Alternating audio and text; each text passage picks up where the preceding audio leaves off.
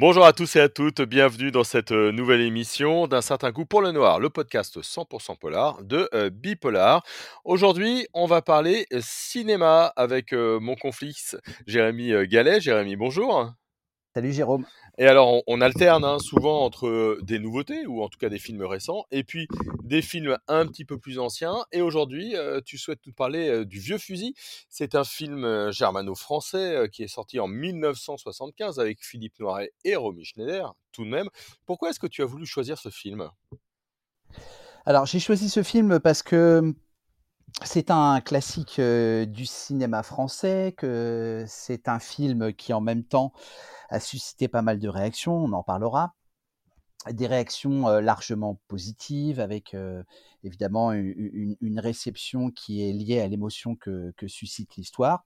Et puis euh, des critiques parfois virulentes qui ont pu être faites, notamment sur la mise en scène.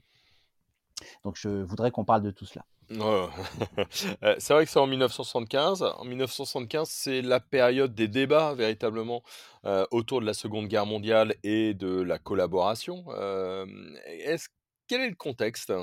Bah écoute, c'est c'est très intéressant que tu en parles parce que c'était euh, justement le, le- une forme de conclusion que, que je voulais faire, mais ce sera une introduction et c'est c'est justement par ce bout-là qu'il faut prendre le, le- le problème et puis je dirais même le, comprendre la réception, pour mieux comprendre la réception de ce film. On est dans un contexte qui est un contexte de, comment dire, de, de, de remise en cause euh, je pense euh, notamment de, la remise en cause d'un mythe qui est celui de la France résistante. Euh, on n'est jamais que cinq ans après la sortie, enfin un peu plus de cinq ans après la sortie du Chagrin et, de la Pitié de qui avait remis en cause le mythe d'une France unanimement résistante. On est aussi euh, euh, deux ans après le- la publication du livre de Robert Paxton, La France de Vichy, Ouais. euh, qui, là, enco- là encore, euh, je dirais, rétablit une forme de, de vérité. Et c'est dans ce contexte-là que va sortir ce, ce film. Et c'est justement la raison pour laquelle se sont exprimées des, des critiques, et après, évidemment, on parlera de la réception positive, c'est que justement, on a reproché à ce, ce film d'être complètement manichéen et, euh, et, et de comment dire d'essentialiser des, des identités qui sont euh, parfois beaucoup plus mouvantes. Je rappelle aussi que euh, après la sortie de, de ce film-là, on aura le, le fameux film de Joseph Louzet et Monsieur Klein, euh, qui euh, dépeint une- un contexte beaucoup plus trouble. Ouais, c'est vrai que c'est vraiment l'heure euh, des remises en cause. Euh, le vieux fusil s'est inspiré du massacre euh, d'Oradour-sur-Glane, hein, le 10 juin 1944, euh, épisode particulièrement terrible de cette fin de Seconde Guerre mondiale. Est-ce que tu peux nous raconter un petit peu l'histoire? Alors effectivement, le, le- scénario du film s'inspire de, du, de l'atroce massacre d'Oradour-sur-Glane qui a eu lieu le 10 juin 1944, euh, commis par la division d'Asreich, qui remontait euh, du, front du sud de la France pour prêter main forte euh, à l'armée allemande euh, sur, le front de, Normandie. On a la même configuration, donc des habitants d'un village qui euh, sont assassinés euh, par des membres de la SS Panzer Division d'Asreich et une grande partie euh, des habitants de ce village a été regroupée comme à Oradour-sur-Glane dans l'église et exécutée dans, dans ce lieu comme à Oradour. Et alors la différence, c'est que à Oradour-sur-Glane, les, soldats avaient en plus mis le feu à cette église, ce qui n'est pas le, cas dans le, dans le film de Robert Enrico. On, y retrouve des vedettes, véritablement, hein, parce que Philippe Noiret, Romy Schneider, c'est quand même pas rien dans ce milieu des années euh, 1970. C'est un film qui est attendu, c'est un, gros budget, c'est un best-seller qui arrive? Oui, c'est un film qui est euh, attendu euh, parce que, comme tu le disais, euh, les acteurs sont des acteurs euh, connus. euh, on a effectivement Romy Schneider qui est une immense star à l'époque. euh, on a Philippe Noiret qui euh, a aussi euh, euh, s'est fait connaître depuis plusieurs années, plutôt dans des rôles comiques d'ailleurs. Plutôt, euh, son- ses premiers rôles sont plutôt liés à des comédies. Je pense en particulier à des films comme Les Copains, euh, à La Vie de Château de Rapneau, euh, aussi au film de Yves Robert Alexandre le Bienheureux. Et on, là, on retrouve dans un, dans un registre complètement euh, dramatique. Robert Enrico n'est pas non plus un inconnu, c'est son douzième long métrage. Il a euh, réalisé des films qui ont été des succès dans les années 60. Je pense en particulier aux, Grandes Gueules, euh, aux Aventuriers, au Boulevard du Rhum. Trois films d'ailleurs qui sont qui sont tournés avec Lino Ventura. dont on reparlera après, puisque au départ, le rôle était prévu pour Lino Ventura. Ah oui, tout de même. C'est une histoire de, de vengeance. C'est vrai que c'est, c'est pas tout à fait un rôle dans lequel on imagine Philippe Noiret, pour le coup. Voilà, c'est ça. C'est-à-dire que ça a été la révélation révélation dramatique, même si, euh, si on regarde un peu plus la filmographie de, Philippe Noiret, il y aurait quand même des nuances. Euh, c'est quand même quelqu'un qui s'est illustré dans des films qui ne sont pas proprement parlés de, pure comédie. Je pense en particulier au scandale de la, de la Grande Bouffe, euh, où bah, Philippe Noiret était un des personnages, et voilà, un film qui a vraiment suscité beaucoup de réactions. Mais là, je dirais que c'est son premier drame, drame populaire, si, je puis dire, le, drame qui va vraiment lui apporter la consécration, puisqu'il va glaner son, premier César.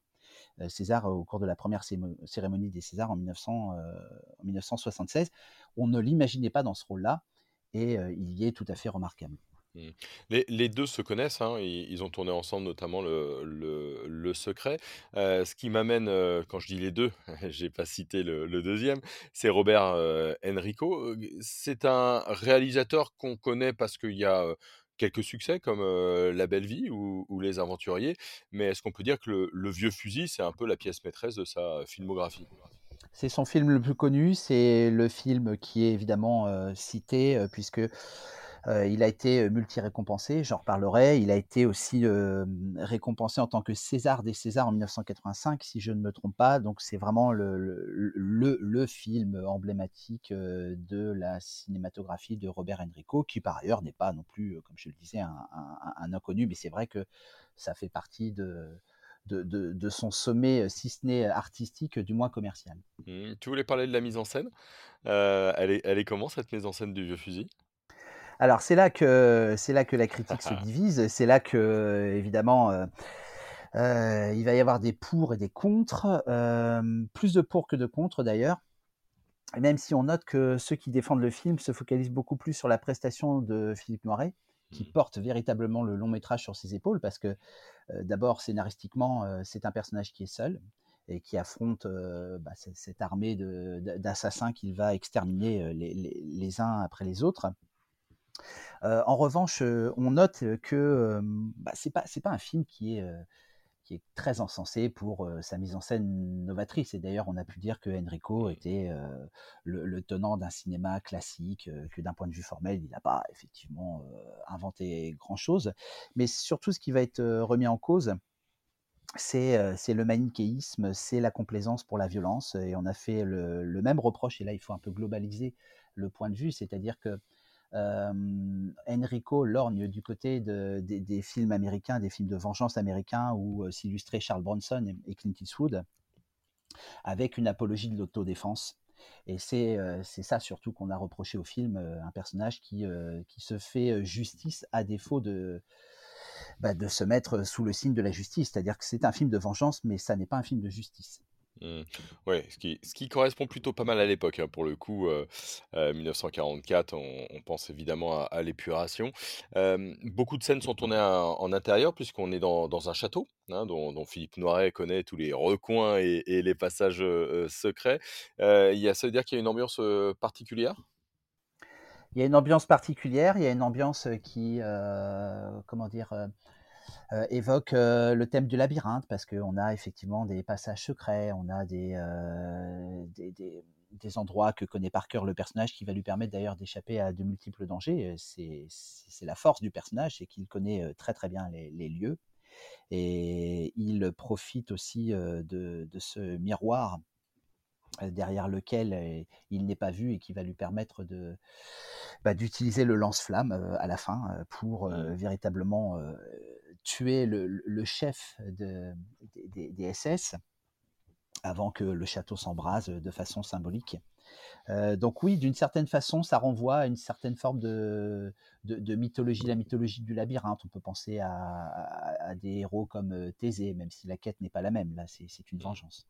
Ouais. Il y a, il y a euh, le personnage, il abandonne un petit peu sa vie. Euh, comme, je sais pas si c'est une thérapie, on peut pas dire ça, mais en tout cas, il y a des, flashbacks sur euh, sa vie de famille un petit peu euh, heureuse.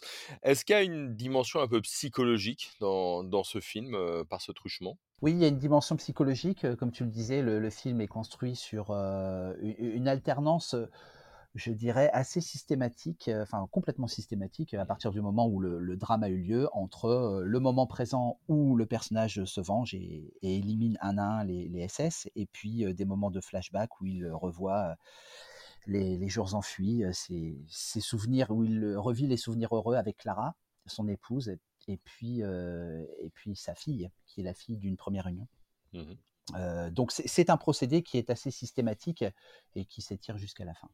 Ouais, véritablement, on, est dans, cette ambiance-là.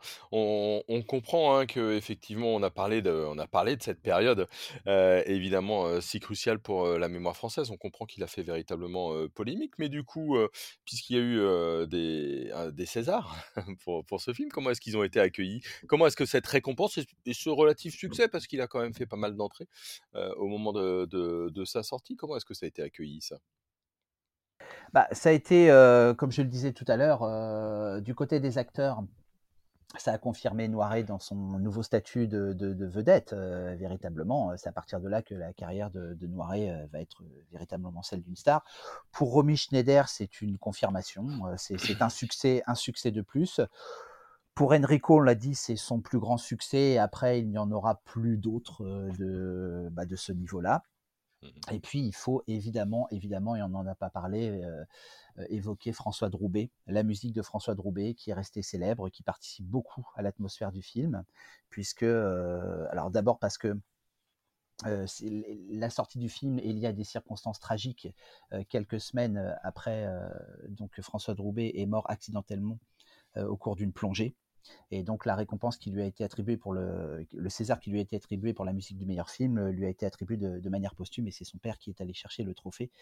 Et je, pense que véritablement François Droubet qui est véritable, enfin qui est un grand inventeur et un grand expérimentateur de son, un des pionniers du synthétiseur, a conçu une musique qui, qui joue euh, beaucoup sur l'atmosphère euh, avec euh, un mélange de de sons synthétiques extrêmement angoissants. Je pense en particulier à toute l'ambiance musicale euh, qui euh, entoure le personnage lorsqu'il découvre l'horreur dans cette église et tous ces cadavres. Et puis cette ritournelle, la chanson de Clara, qui est une chanson à la fois douce et mélancolique et qui est une réminiscence euh, des, jours heureux et des jours enfuis. Et puis, je, reviens sur le parcours de Philippe Noiret. Là, je regardais la filmographie. Quelle période hein 75 que la fête commence, le vieux fusil, 76 le juge et l'assassin, le désert des Tartares, 77 un taxi mauve, 78 la grande cuisine et tendre poulet. Il est en, pleine bourre à, ce moment-là et il laisse un chef-d'œuvre quasiment par an quoi.